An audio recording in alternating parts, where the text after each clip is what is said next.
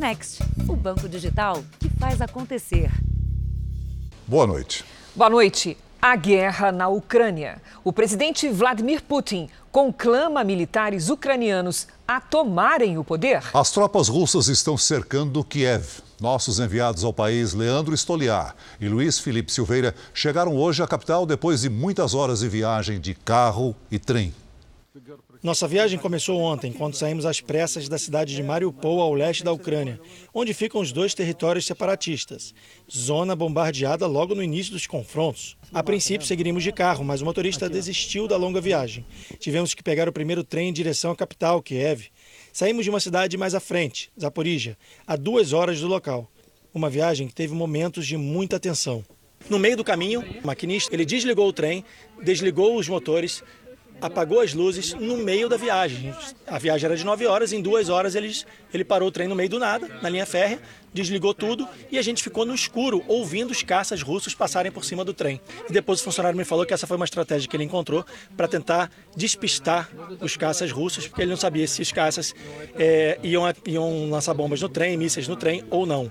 Chegamos por volta do meio-dia, com mais de quatro horas de atraso. Da janela do trem, era possível ver o congestionamento de carros. Nosso trem parou aqui poucos metros da estação ferroviária de Kiev. A gente recebeu a informação que está havendo tiroteio no centro da cidade, onde fica a estação ferroviária. Então é um momento de muita tensão. A gente pode ver que milhares de motoristas, de moradores, estão deixando a cidade de Kiev nessa manhã. É um momento de tensão, as pessoas estão fugindo da cidade por conta do perigo é, dessa, desse confronto entre as tropas russas e ucranianas no centro de Kiev. Veja agora outros destaques de hoje. No segundo dia de guerra, brasileiros passam horas em trens e carros para deixar a Ucrânia. Embaixada do Brasil em Kiev vai mandar 70 brasileiros de trem para a Romênia. Tropas russas chegam à capital da Ucrânia e preparam tomada do poder. Milhares de civis recebem armas para resistir à invasão. Presidente dos Estados Unidos sofre críticas pela posição no conflito. Aqui no Brasil, presidente Bolsonaro troca o comando da Polícia Federal. Na série especial, os perigos dos chamados remédios naturais.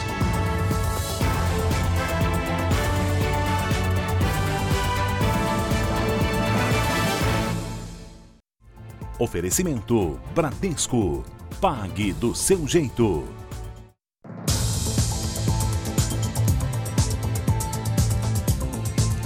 Enquanto as tropas russas avançam, a vida na Ucrânia fica ainda mais difícil. Muitas filas de muitas horas para comprar comida nos supermercados. E famílias inteiras se escondem como podem dos ataques. Na capital, Kiev, o cenário é de uma cidade deserta. Na Praça Maidan, um dos principais pontos turísticos, poucas pessoas se arriscam. Já em Mariupol, município no leste ucraniano, a situação é mais crítica. A cidade também foi atacada pelo exército russo. Esse senhor mostra como a casa ficou após o bombardeio. Ele conta que uma das explosões atingiu seu bisneto de apenas 13 anos. O garoto teve ferimentos na mão. Nas ruas, aglomeração apenas nos supermercados. A população faz fila para conseguir comprar comida. Apesar das dificuldades e do perigo, essa moradora diz que não vai deixar o país. Em um abrigo com a família, essa outra ucraniana pede o fim do conflito. Em Kharkiv, cidade a 60 quilômetros da fronteira com a Rússia, mais filas para entrar nos supermercados. Para os moradores de Donetsk, no leste da Ucrânia, sobrou a missão de limpar os destroços da guerra.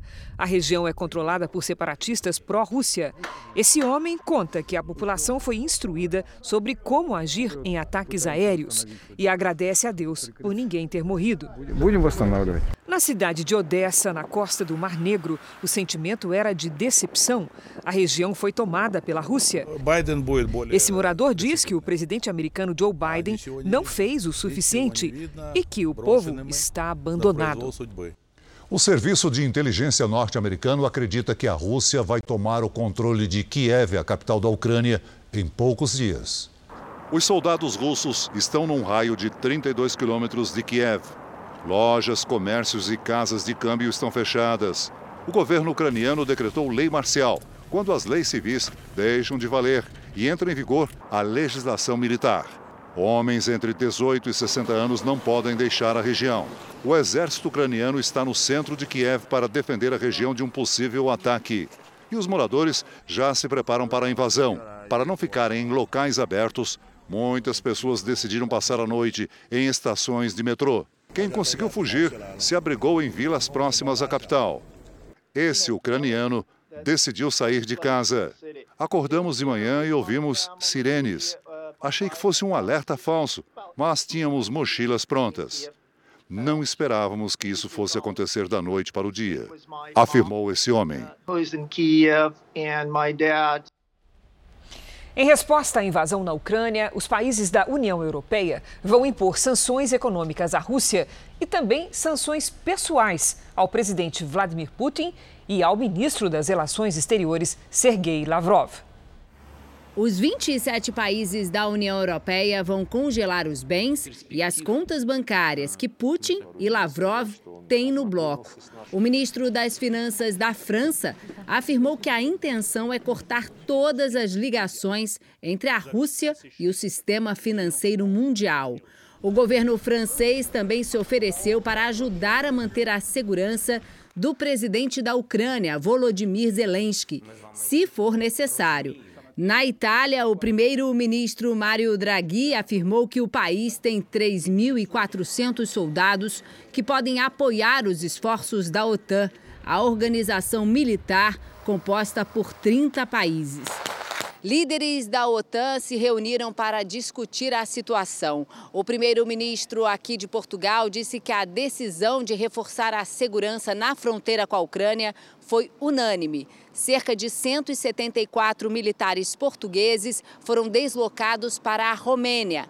A Finlândia e a Suécia, que não fazem parte da organização, mas participaram do encontro, foram alvo de ameaças do presidente russo Vladimir Putin. A União Europeia ainda apelou à China, aliada do governo russo. O chefe de política externa do bloco, Joseph Borrell, pediu que Pequim usasse sua influência para que a Rússia respeite a soberania e a integridade da Ucrânia. O pedido veio no mesmo dia em que o presidente chinês Xi Jinping conversou por telefone com Putin e defendeu a resolução do conflito por meio do diálogo. O presidente da Ucrânia, Volodymyr Zelensky, propôs ao russo Vladimir Putin uma negociação para acabar com o conflito. Em um pronunciamento, Zelensky pediu novamente para que a Rússia participe de uma negociação para evitar mais mortes. Nas redes sociais, ele postou um vídeo ao lado das autoridades ucranianas, entre elas o primeiro-ministro e o assessor de gabinete. Zelensky disse que todos ainda estão em Kiev e defendem a independência da Ucrânia. Do outro lado, o porta-voz do governo russo disse que Putin está disposto a enviar uma delegação a Minsk, capital de Belarus, para negociar com a Ucrânia. O país é aliado da Rússia e já foi palco de acordos de paz entre Moscou e Kiev. A Ucrânia teria proposto que o encontro fosse em Varsóvia, na Polônia, país onde há tropas da OTAN. O presidente americano Joe Biden sofre duras críticas pela falta de ação no conflito entre Rússia e Ucrânia. O democrata tenta mediar a crise, mas sem sucesso. 24 horas após a invasão, a Rússia está cada vez mais isolada do resto do mundo. Já os Estados Unidos mostram que perderam o poder de mediar conflitos. O presidente Joe Biden anunciou o cancelamento de todas as negociações com os russos. Mesmo assim, ele sofre críticas pela falta de ações mais duras. O presidente da Turquia classificou a reação do Ocidente como não decisiva e exigiu uma resposta mais determinada. Pela manhã, o presidente ucraniano disse que está lutando sozinho. Em um vídeo, afirmou que o país mais poderoso do mundo está apenas assistindo. Mais tarde, o líder da Ucrânia disse que conversou com o presidente americano e agradeceu pelo apoio. No campo político, aqui nos Estados Unidos, a invasão à Ucrânia deu força ao discurso dos republicanos. Em entrevistas, representantes do partido disseram que Biden se rendeu à Rússia e que o governo anterior teria mais pulso para impedir essa guerra. Eles afirmaram ainda que Biden começou o mandato demonstrando fraquezas ao não gerenciar a retirada das tropas do Afeganistão. O governo americano não pretende enviar tropas para combater na Ucrânia. Democratas e republicanos concordam nesse ponto. E o povo também não quer uma guerra. Uma pesquisa recente revelou que 72% dos americanos disseram que o país deveria desempenhar um papel menor ou nenhum papel no conflito entre Rússia e Ucrânia. O presidente da Rússia, Vladimir Putin, disse hoje que os militares ucranianos devem tomar o poder na capital, Kiev, e derrubar o presidente Volodymyr Zelensky. Putin descreveu os membros do governo da Ucrânia como neonazistas e viciados em drogas.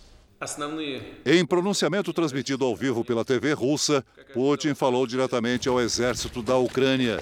Disse que os militares deveriam tomar o poder e negociar com ele. Afirmou ainda que as tropas russas na Ucrânia não estão em combate com as forças de segurança do país, mas sim lutando contra o que chamou de grupos neonazistas e viciados em drogas, que agem como terroristas usando civis como escudo humano. Veja a seguir: Ministério das Relações Exteriores vai mandar brasileiros de trem da Ucrânia para a Romênia.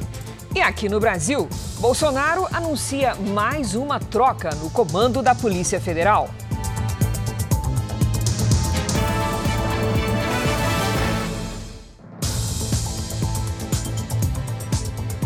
Governo federal publicou agora à noite, no Diário Oficial da União, o decreto que reduz em até 25% o imposto sobre produtos industrializados, o IPI. Como antecipou o ministro da Economia na terça-feira, o governo anunciou a redução do imposto federal cobrado em todos os produtos industrializados. O corte é de 25%. O governo defende que a medida vai ajudar a reindustrializar o país. Estamos mostrando que nós vamos voltar a industrializar o Brasil. E qual é o primeiro passo? É não atrapalhar o empresário. A redução por decreto não precisa passar pelo Congresso Nacional. O governo chegou a questionar o Tribunal Superior Eleitoral se essa medida poderia ser tomada em ano de eleição. Mas, diante da falta de resposta, decidiu seguir com o projeto, que, segundo estudos, terá renúncia fiscal de 10 bilhões de reais para a União e outros 10 bilhões para estados e municípios. O Brasil está sendo desindustrializado há quatro décadas. Como é que nós podemos alterar a vida da turma lá embaixo? Como é que nós podemos, ouvindo, escutando, quero que o presidente também falava, Desde o início, nós tivemos interlocução com todo mundo. Hoje, também o governo anunciou a troca do comando da Polícia Federal. Sai da diretoria-geral o delegado Paulo Maiorino e entra o delegado Márcio Nunes. Ele será o quinto diretor-geral da PF desde que Bolsonaro tomou posse. Maiorino estava no cargo há menos de um ano e agora assume a Senad, Secretaria Nacional de Políticas sobre Drogas do Ministério da Justiça. 70 brasileiros que estavam em Kiev, capital da Ucrânia, deixaram a cidade num trem com destino à Romênia. A operação foi organizada pela Embaixada do Brasil no país. Hoje, embaixadores de quase 30 países se dirigiram ao Itamaraty. 27 representantes de países da União Europeia foram ao Palácio de Itamaraty cobrar um posicionamento do Brasil. Foi bem, no sentido que eles ouviram as nossas reflexões, ainda estão, logicamente, trabalhando. Vamos ter esta tarde e noite eh, a resolução no Conselho de Segurança. Nós continuamos a acreditar num bom resultado para, para o conjunto da comunidade internacional e, logicamente, o Brasil, que é um parceiro essencial da União Europeia, é, que esperamos estar com, junto com o Brasil. O Ministério das Relações Exteriores publicou numa rede social que o ministro Carlos França conversou por telefone com o secretário de Estado dos Estados Unidos, Antony Blinken. Os dois debateram a grave crise na Ucrânia e o posicionamento brasileiro sobre o tema no Conselho de Segurança. A Embaixada do Brasil em Kiev orientou 70 brasileiros a sair de trem da capital da Ucrânia, alvo das ações militares da Rússia, para Chernivtsi, no oeste do país, e então cruzar a fronteira com a Romênia em direção à capital Bucareste. Esse trem partiu com os brasileiros por volta de 5 e meia da tarde, horário de Brasília. A embaixada brasileira na Romênia deve contratar um ônibus para a parte final da viagem. Em um comunicado, a Embaixada do Brasil na Ucrânia alerta que todo o trajeto é por conta e risco dos próprios viajantes. Oito diplomatas foram enviados a Kiev para reforçar a assistência local aos brasileiros.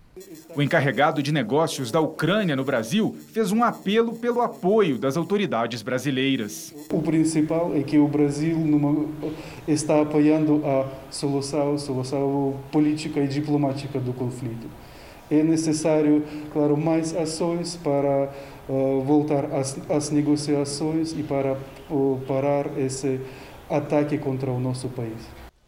O Brasil votou a favor da resolução que condena a Rússia no Conselho de Segurança da ONU. Nós vamos ao vivo com o correspondente Vandrei Pereira, que está em Washington. Boa noite, Vandrei. Oi, Celso. Cris, boa noite. Apesar do voto brasileiro, a resolução acabou sendo vetada pelo embaixador da Rússia, que presidia o Conselho. 11 dos 15 países votaram a favor. A China se absteve a avaliação do governo brasileiro é que a resolução seria necessária para aumentar a pressão internacional sobre a Rússia, mas também é preciso abrir pontes de negociação. A resolução proposta pelos Estados Unidos afirma que o ataque russo à Ucrânia é uma violação dos acordos internacionais de paz e segurança e que a Rússia cometeu um ato de agressão contra a Ucrânia. A resolução ainda pedia a retirada imediata das tropas russas do território ucraniano. Crise Celso. Obrigado pelas informa informações, Vandrei. Agora vamos ao vivo até a Ucrânia. Já é madrugada de sábado no país. Estas imagens são da capital, Kiev. Moradores relataram que os alarmes de bomba soaram pelo menos sete vezes durante a noite. Os soldados russos estão muito próximos da região. O prefeito de Kiev disse que a cidade está preparada para uma tentativa de invasão que pode acontecer a qualquer momento. Veja ainda nessa edição as imagens da guerra. Um tanque do exército russo passa por cima de um carro com um motorista dentro. E na série especial, o perigo dos remédios naturais que prometem perda de peso mas podem ser fatais.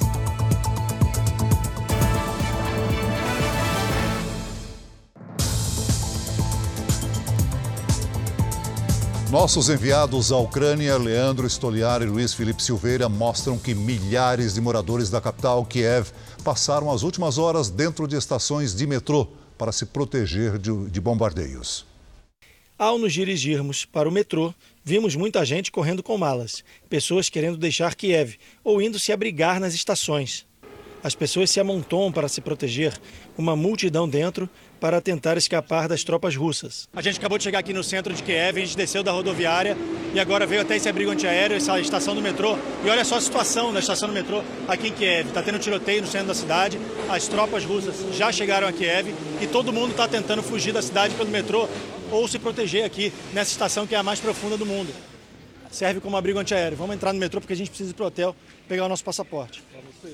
Quando chegamos ao hotel, fomos surpreendidos. Os funcionários tinham ido embora. O, o hotel está fechado. Conseguimos apenas pegar nossas bagagens e documentos. Foi um caos, mas conseguimos passagem para entrar no último trem que partia para Varsóvia, na Polônia. Tem milhares de pessoas nesse trem, não cabe todo mundo nesse trem. É um trem que vai partir para a Polônia e todo mundo está querendo fugir. Quem está conseguindo fugir está entrando no trem. Quem não tem dinheiro para entrar no trem ou, ou que né, não tem como deixar a família aqui, está aí do lado de fora esperando a família chegar ou esperando o próximo trem, não sabe se o trem vai chegar, quando vai chegar e se ele vai sair. A gente continua aqui em Kiev acompanhando essa migração dos ucranianos em direção a outros países, e principalmente a Polônia, Romênia e Moldávia. Situação crítica. Vamos ver agora, aqui no telão do Jornal da Record, a situação dos ataques na Ucrânia. O exército russo já chegou nas principais cidades, como a capital, Kiev, Lviv, Chernobyl, Kharkiv, Mariupol e também em Odessa. E assim como nas áreas de Luhansk e Donetsk, que já são controladas por separatistas, aquela região ali, justamente pessoas que são contra o governo ucraniano não o reconhecem e apoiam, apoiam a Rússia. Já essas áreas, esses pontos em vermelho, indicam os ataques registrados nas últimas 24 horas. Nestes outros pontos estão as tropas russas toda ao redor da Ucrânia, como você observa. Elas foram redirecionadas nos últimos meses a soldados russos também em outros países, como Belarus, lá no alto, e a Moldávia, bem aqui. Eles são alinhados a Moscou. Também na península da Crimeia, que foi anexada pelos russos em 2014 a tropas russas. Agora vamos ver como é que está o lado adversário. São essas marcações aqui em amarelo no mapa. Aqui no leste europeu, há tropas da OTAN e dos Estados Unidos perto do território ucraniano. A maioria está na Romênia e na Polônia, que são países membros da OTAN, que é a organização do Tratado do Atlântico Norte. Trata-se de uma aliança militar composta por 30 países. E hoje a OTAN disse que quer evitar que o conflito se espalhe para o restante da Europa. E para isso, a organização prevê resposta militar.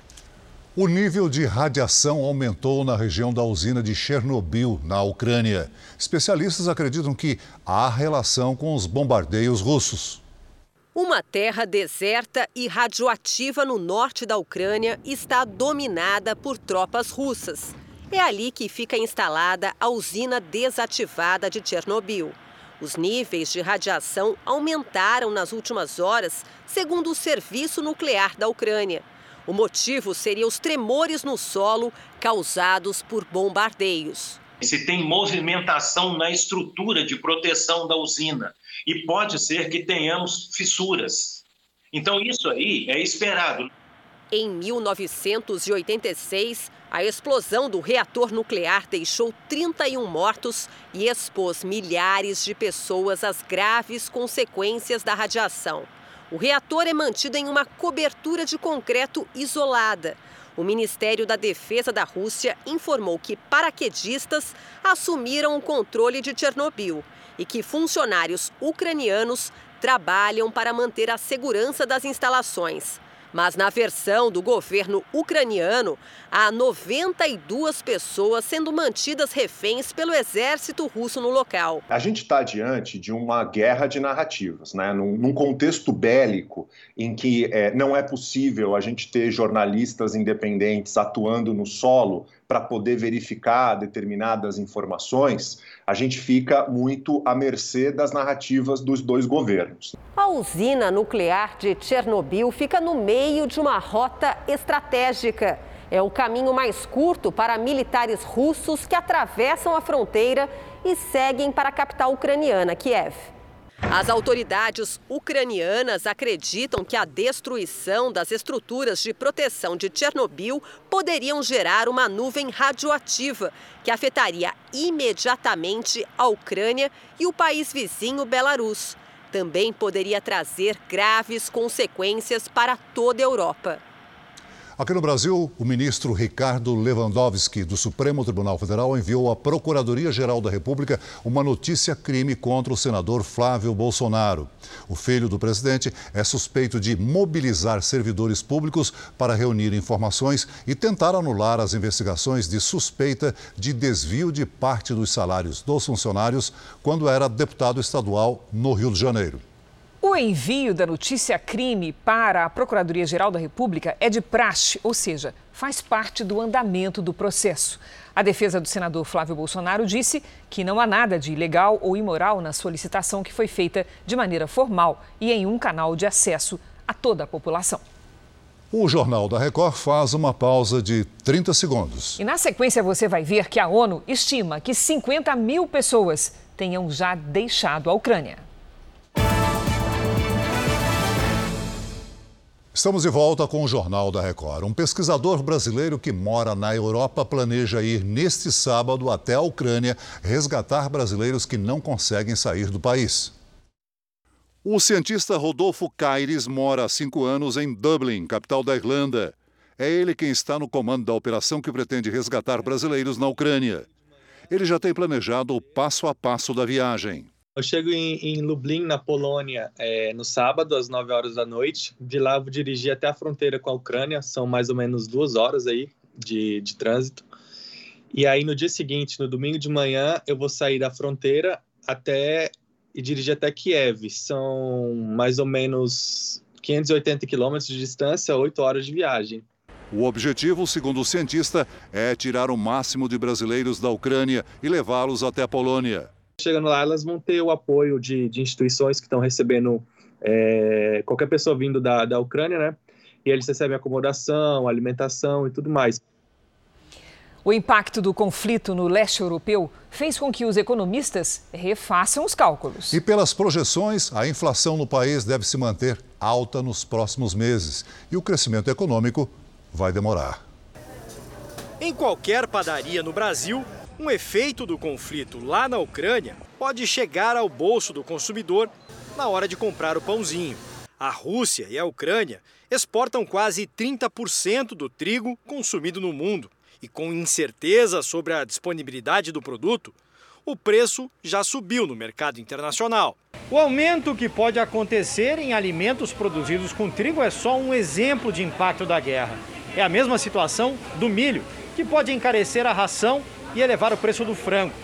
Pior ainda, no momento em que o Brasil já está com a inflação alta, é o risco do petróleo continuar subindo. A Rússia é um dos maiores produtores do mundo. Se reduzir a oferta de petróleo, o valor sobe no mercado internacional. Os combustíveis podem ficar ainda mais caros no Brasil. Um valor mais alto nas bombas aumenta custos, que são repassados para preços de muitos produtos. A expectativa é que a gente estivesse vendo o período mais crítico da inflação agora e que ela desacelerasse nos próximos meses. Só que esses próximos meses vai ser um pouco mais para frente. Economistas avaliam também que para conter a inflação, o Banco Central pode subir ainda mais os juros, o que afetaria o ritmo de recuperação da economia brasileira. Uma guerra dessa natureza, incerta, a gente não sabe quanto tempo vai durar, pode e vai, com certeza, atrasar esse processo de crescimento e desenvolvimento econômico do Brasil. Voltamos ao vivo até a Ucrânia. O presidente do país alertou que novos ataques russos podem acontecer a qualquer momento na capital Kiev. O Ministério de Defesa do Reino Unido, aliado da Ucrânia, afirmou que as forças russas estão se movendo por todos os lados na tentativa de cercar a capital e que uma nova tentativa de invasão está próxima. Ainda nesta edição, outras informações da guerra na Ucrânia. Em 48 horas de guerra, a ONU estima que 50 mil pessoas tenham deixado a Ucrânia. A maior parte foi para a Polônia e a Moldávia. Na Polônia, milhares de famílias chegam pelas fronteiras terrestres levando o máximo que são capazes de carregar. Esta mãe espera que a estadia no país vizinho seja temporária. Esta outra ucraniana conta que passou 12 horas na fila para conseguir entrar na Polônia. Ela ouviu histórias assustadoras de moradores de outras cidades e, por isso, decidiu deixar a Ucrânia. Como os homens de 18 a 60 anos estão proibidos de deixar o país, muitas mães cruzam a fronteira sozinhas com os filhos. Esta mulher não esconde a emoção e reclama que o marido vai enfrentar a Rússia sem a ajuda do Ocidente. A Moldávia é outra rota para os refugiados. Esta ucraniana chora ao dizer que tem medo de não ver mais o marido, que ficou para a guerra. Os ucranianos também chegam aos poucos à Romênia e à Hungria. E sempre na mesma situação: mulheres só com os filhos muitas em estado de choque. Países europeus se preparam para receber os refugiados. É o caso da Alemanha, onde são montados abrigos e tendas. Uma das imagens mais chocantes do conflito até agora é o flagrante do momento em que um tanque passa por cima de um carro com o motorista dentro. Na imagem é possível acompanhar uma sequência de tiros contra um caminhão. Uma pessoa pula da carroceria e tenta se proteger dos tiros. Logo em seguida, um tanque em alta velocidade cruza a pista e é jogado de frente contra um carro que vinha no sentido contrário. O tanque passa por cima do veículo, que fica totalmente destruído. Na sequência, populares tentam resgatar o motorista. Ele ficou preso nas ferragens. Não há informações sobre o estado de saúde dele. O caso aconteceu em Obolon, distrito invadido hoje pelas tropas russas e que é vizinho da capital, Kiev. E na internet, as postagens sobre a guerra dominam as redes sociais. Esta jovem, que mora em uma cidade do interior da Ucrânia, mostrou a situação dos motoristas que tentavam abastecer o carro. Uma fila enorme se formou na rodovia. A espera era de horas. Em um mercado local, ela também mostrou a situação das prateleiras de pães vazias. Este vídeo mostra o momento em que um avião russo atira perto de uma casa. Os moradores registraram a ação. É possível ouvir os gritos de uma criança assustada. Um atleta ucraniano de e-sports, que são as competições organizadas em jogos eletrônicos, fez um apelo nas redes sociais. Alexander Kostliev, que é famoso no país, disse: Precisamos do seu apoio. Chorei pensando na minha família e amigos em Kiev. Tenho sorte de não estar em casa, mas imagine como gostaria de estar lá. E ainda nessa edição, novas notícias da Ucrânia. Os passageiros que chegam ao Brasil vindos de destinos internacionais estão provisoriamente dispensados de apresentar a declaração de saúde do viajante. A decisão foi anunciada pela Agência Nacional de Vigilância Sanitária após uma falha no sistema que processa o formulário. A dispensa vale até amanhã, mas a Anvisa reforça que, mesmo sem apresentar o documento, os viajantes precisam cumprir todas as normas sanitárias.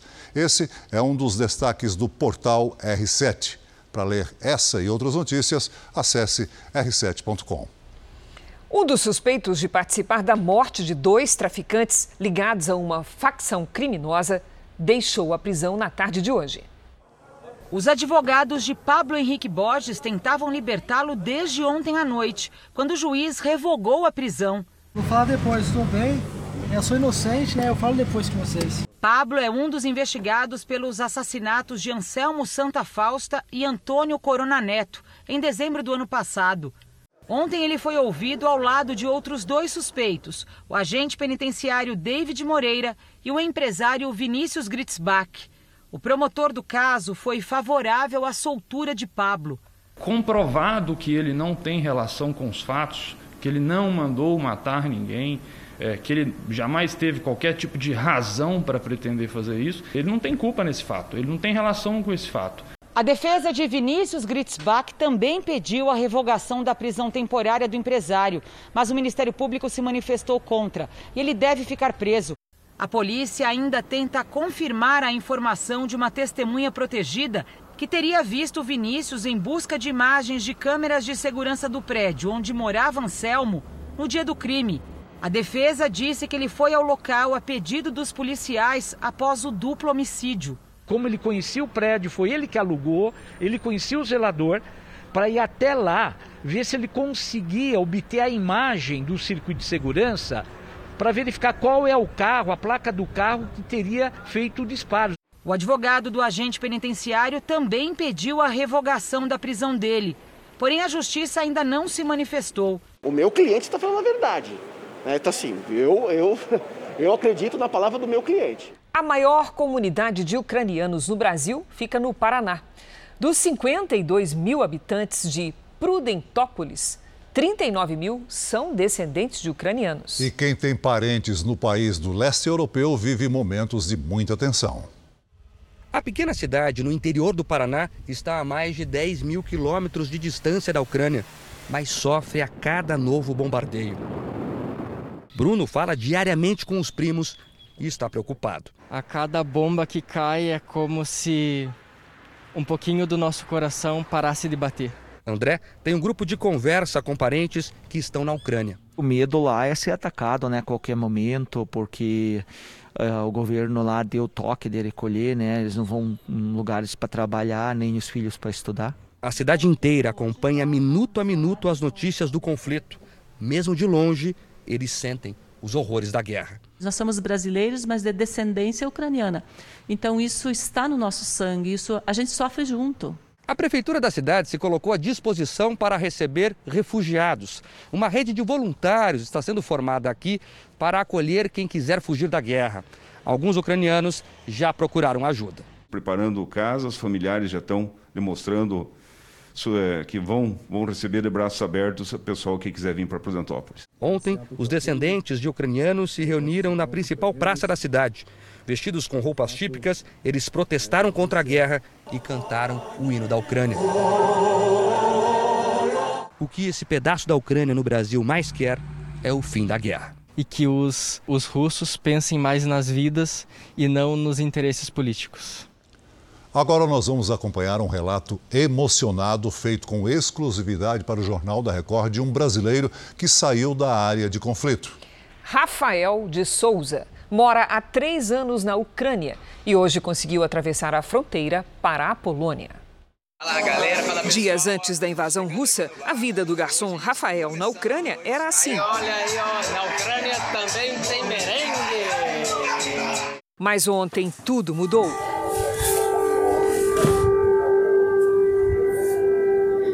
Pelo celular, Rafael conta como fez para escapar do país em guerra. Era tipo 5 da manhã, já estava a sirene já de bombardeio. Agora a gente está se preparando para ir andando. Vai ser uns 40 minutos para a estação de um ônibus onde a gente conseguiu uma passagem para tentar cruzar a fronteira. Sete e meia da manhã, andando para a estação de ônibus para sair para a Polônia. Estamos tentando. Muitas pessoas fazendo fila para tirar dinheiro. A gente já tentou tentar tentou tirar dinheiro em caixa e não deu, não tinha já dinheiro. Que até os caixas já estão vazios. Um amigo ucraniano veio só para dizer tchau. E ele não pode sair do país por causa da idade dele. Todos os homens estão proibidos de sair do país.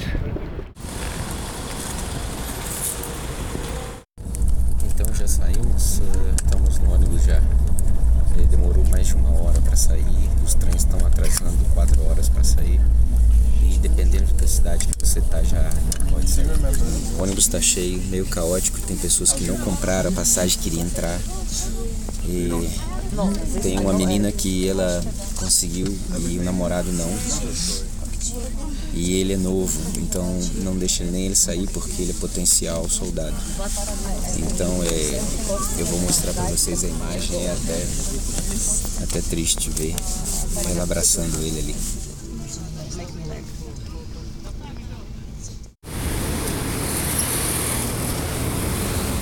Eu já estou há uma hora e meia dentro da Polônia. Meu grupo está salvo. O coração está destroçado. Eu deixei casa, roupa, tudo ficou para trás. Tá? É meio difícil segurar a emoção está fazendo. Nunca esperei ser refugiado, tá fugindo de uma guerra. Os ataques da Rússia à Ucrânia também provocaram mudanças no esporte. O Grande Prêmio da Rússia de Fórmula 1, que aconteceria em setembro, foi cancelado.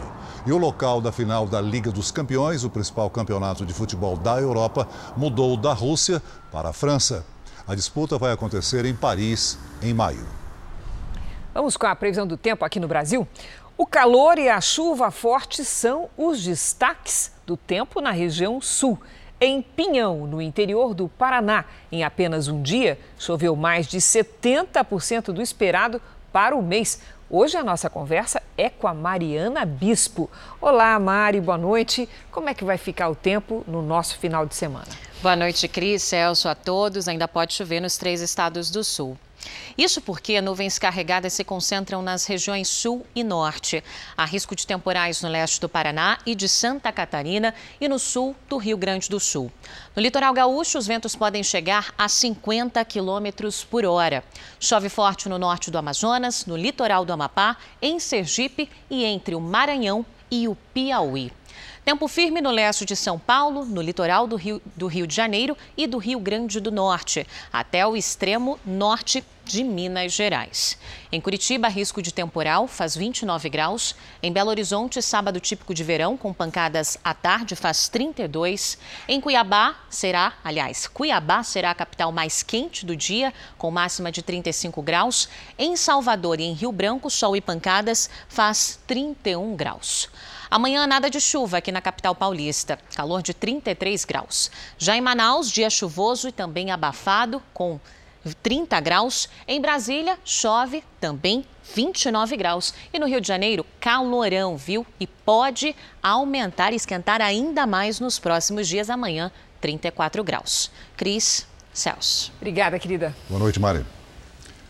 Já chega a 219 o número de mortos na tragédia de Petrópolis, na região serrana do Rio de Janeiro. Boa parte das vítimas foi localizada por cães farejadores treinados pelos bombeiros. Quando os cães farejadores entram em ação, os trabalhos avançam ainda mais. Também entram em cena as máquinas pesadas, inchadas e a experiência das equipes de resgate. O latido é um sinal. Os animais têm uma capacidade de olfato 40 vezes mais sensível que a do ser humano. O cão ele consegue encontrar locais suspeitos sempre. Nós ainda trabalhamos com a hipótese de vítimas vivas. Nós nunca vamos desistir dessa hipótese. Nós é, esperamos que com essa resposta do cão possamos encontrar todas elas e serão encontradas. Aqui em Petrópolis, o time de buscas conta com a ajuda de quase 60 cães farejadores do Rio e de outros estados mais da metade das vítimas das enxurradas e dos deslizamentos de terra foram localizadas com a ajuda deles.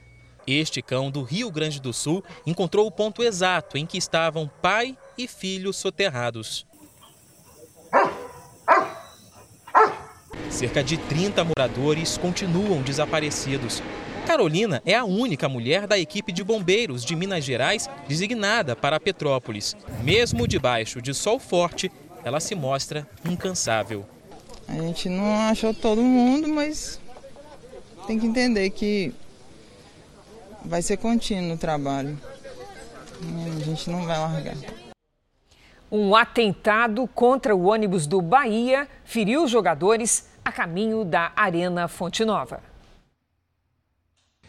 O grupo espera a passagem do ônibus no canteiro central da avenida, perto do estádio da Fonte Nova. Quando o veículo se aproxima, artefatos explosivos são jogados na direção do coletivo. Um deles parece explodir perto de um dos agressores. O grupo foge em dois carros que estavam parados na pista. O artefato atravessou o ônibus e quebrou duas janelas. Dois jogadores ficaram feridos. O goleiro Danilo Fernandes teve lesões no rosto, perto dos olhos, nos braços e nas pernas. Ele precisou ser internado. Já o lateral Matheus Bahia sofreu cortes nos braços. Um atentado ao clube, à nossa história, aos nossos atletas e à nossa torcida. Um carro que passava perto do ônibus também foi atingido. Uma professora dirigia o veículo. Houve um estrondo, né? um estouro forte, é, uma nuvem de fumaça dentro do carro, cacos de vidro dentro do meu cabelo, ficaram vários estilhaços de vidro. A polícia acredita que o ataque foi executado por integrantes de uma torcida organizada do Bahia. Os carros usados na fuga pertencem a associados do grupo e eles já vinham fazendo críticas e protestos contra a atual diretoria do clube. Hoje, o presidente da maior torcida organizada do time, Abamor, prestou depoimento à polícia. Um dos carros que aparecem nas imagens foi encontrado no estacionamento do trabalho dele. No fim da tarde, outros dois integrantes da organizada também estiveram na delegacia. A mulher do jogador Vinícius Tobias, que defende o time ucraniano Shakhtar Donetsk, conversou com o Jornal da Record sobre as dificuldades que os brasileiros enfrentam na Ucrânia. Os jogadores estão no hotel em Kiev, capital da Ucrânia, junto com os familiares. Seguimos no hotel, não tem nenhuma previsão, só sabemos que o exército russo está cada vez mais perto. Agora recebemos a notícia de que já estão aqui. A situação está bem complicada. Barulho de bomba, criança chorando, comida acabando, não tem mais leite nem fralda para as crianças. O jogador Maicon, que está no mesmo grupo, disse que a situação é crítica. Nós estamos aqui sofrendo bastante com crianças né, recém-nascidas, crianças de 3, 5 anos, já está começando a faltar um pouco de água, leite de criança, então é uma situação que estamos vivendo muito preocupante. Mudando de assunto, sabe aquele remedinho feito de ervas que parecem inofensivas? Cuidado, esses remédios podem fazer mal e até matar. Veja agora na última reportagem da série especial.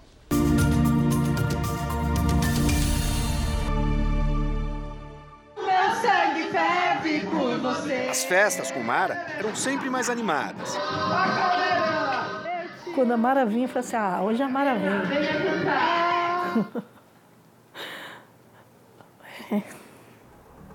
Não vem mais. Edmara Silva de Abreu tinha 42 anos e era enfermeira. A irmã mais velha conta que ela seguiu uma vocação. Ela começou na profissão porque sempre tive problemas de saúde. Aí ela falou um dia para minha mãe, falou assim, mãe, eu vou ser enfermeira para cuidar dos outros, para poder cuidar das pessoas, porque ela já cuidava de mim. E a última frase dela para mim foi, cuida dos velhinhos para mim. Enfermeira, sorridente e prestativa, só não conseguiu cuidar dela mesma. Até 10 dias antes de ser diagnosticada com uma hepatite fulminante, Edmara não tinha nenhum problema de saúde. Ela passou por transplante, mas não resistiu. A falência do fígado foi provocada por uma intoxicação medicamentosa. A família achou nas coisas dela uma fórmula base de ervas. O remédio que a família encontrou foi esse aqui, olha. 50 ervas emagrecedor. O rótulo promete emagrecimento sem dietas e afirma que as indicações são para inibir o apetite, regular o intestino e reduzir gordura localizada, celulite, estrias, colesterol, diabetes e ansiedade. A médica que cuidou de Edmara fez um alerta nas redes sociais. Então, é muito bem descrito na literatura, tem vários relatos vários é, papers que mostram casos de hepatite fulminante por uso de chá verde, tá? Não só chá verde, chá verde, carqueja, mata verde, outras ervas. A embalagem anuncia que o produto é isento de registro. Mas segundo a Agência Nacional de Vigilância Sanitária, a comercialização dos 50 ervas é proibida por não estar regularizado como medicamento. A medida vigora desde 2020 e o frasco mostra que as cápsulas foram produzidas em outubro de 2021. A história da enfermeira chocou Michelle. Eu pensei que poderia ter sido eu. Um mês antes da morte de Edmara, Michelle foi parar no hospital depois de tomar um composto para emagrecer. Meu ex-marido ele comentava que eu praticamente parecia que estava morta porque ele falava que eu perdia a cor, meu corpo inteiro ficava gelado, como se eu estivesse já endurecendo. É, as minha, a minha, meu olho revirava e minha boca já não tinha mais cor. Eu me contorcia todinha e apagava. Só no hospital foram 12 desmaios. Eu quase acabei com a minha vida por causa de uma necessidade de atingir um padrão que a sociedade, que a sociedade impõe e não tinha necessidade de tudo isso. Segundo a Anvisa, o Natural Dieta também é um produto irregular, não tem registro e é fabricado por empresa desconhecida. Nós compramos um frasco pela internet e enviamos para análise de uma toxicologista. Eu encontrei quantidades uh, desses componentes do rótulo, só que em dosagens muito superiores às descritas e também em, em relação às doses terapêuticas recomendadas. Qual é o problema disso? Por si só, essas doses já são doses tóxicas. A mistura de ervas que tem ali são várias ervas, já traz uma sobrecarga muito grande para o fígado. Janine caiu em uma outra armadilha, a da automedicação. A atleta nunca teve problema com a balança, mas em 2019 queria perder um pouquinho da barriga para o casamento de uma amiga. Aí uma amiga minha estava tomando esse remédio para emagrecer. Eu achei que era inofensivo, foi um médico que passou para ela. Peguei a receita dela e manipulei para mim. A fórmula que funcionou para a amiga, para ela, custou o fígado. A cicatriz que exibe hoje é de um transplante. As medicações utilizadas hoje para perder peso, aprovadas no Brasil, são extremamente seguras mas necessitam de um acompanhamento, de um segmento médico eh, de uma forma eh, bastante próxima. Janine venceu a luta do transplante. Com o novo órgão, voltou a ter uma vida normal. E a lista de modalidades que pratica adicionou a conscientização muito perigoso. Você não sabe o que é que aquele medicamento pode fazer com seu corpo até acontecer. Aí eu tive a sorte de conseguir o transplante, de conseguir um órgão compatível e de estar tá viva. Não é todo mundo que tem essa segunda chance. Voltamos a mostrar a viagem dos nossos enviados especiais à Ucrânia, Leandro, Leandro Stoliar e Luiz Felipe Silveira, que acompanham a migração de ucranianos para fora do país. A gente está acompanhando essa migração dos ucranianos. Eu estou aqui com a Aliona. A Aliona, ela é ucraniana. Ela está chorando porque ela conseguiu entrar no trem, mas a família não. Ela teve que deixar a família aqui, a mãe, o pai, o irmão. A gente continua aqui no trem acompanhando essa migração. São milhares de pessoas do lado de fora, do lado de dentro. Cada portinha dessa é um quarto. E cada quartinho desse tem pelo menos 10 a, de 8 a 10 pessoas dentro. Não sei se dá para a gente mostrar aqui. Olha, tem uma criança tentando passar aqui, gente. Pra vocês terem a noção do, do drama que os ucranianos estão vivendo aqui. Uma criancinha, ela está dizendo que ela tem 3 anos de idade. Olha, um bebê de colo, gente. Essa é a situação dos ucranianos que estão tentando fugir de Kiev por conta do medo dos bombardeios do exército russo. O trem acaba de partir aqui de Kiev em direção a Varsóvia, na Polônia. As pessoas estão batendo palma, a gente já está aqui muito tempo esperando a saída do trem. Eles estavam fiscalizando para saber quais são os jovens que podem ficar e quais os que têm que sair para servir o exército ucraniano. A gente está agora saindo aqui, olha, o corredor está lotado. O Luiz Felipe Silveira está filmando aqui, ó, gravando o resto do corredor. As salas estão cheias de gente. A gente vai acompanhar essa migração dos ucranianos em direção à Polônia. E a capital Varsóvia é a crise dos refugiados provocada pela guerra. E amanhã você continua acompanhando a viagem dos nossos enviados especiais pela Ucrânia em plena guerra. O Jornal da Record termina aqui e a cobertura da guerra na Ucrânia você acompanha na edição da meia-noite e meia do Jornal da Record e também no Fala Brasil, às oito e meia da manhã. E à meia-noite e meia tem mais Jornal da Record? Fique agora com a Bíblia. Episódio de hoje: O Sacerdócio. A gente se vê amanhã. Até lá. Boa noite.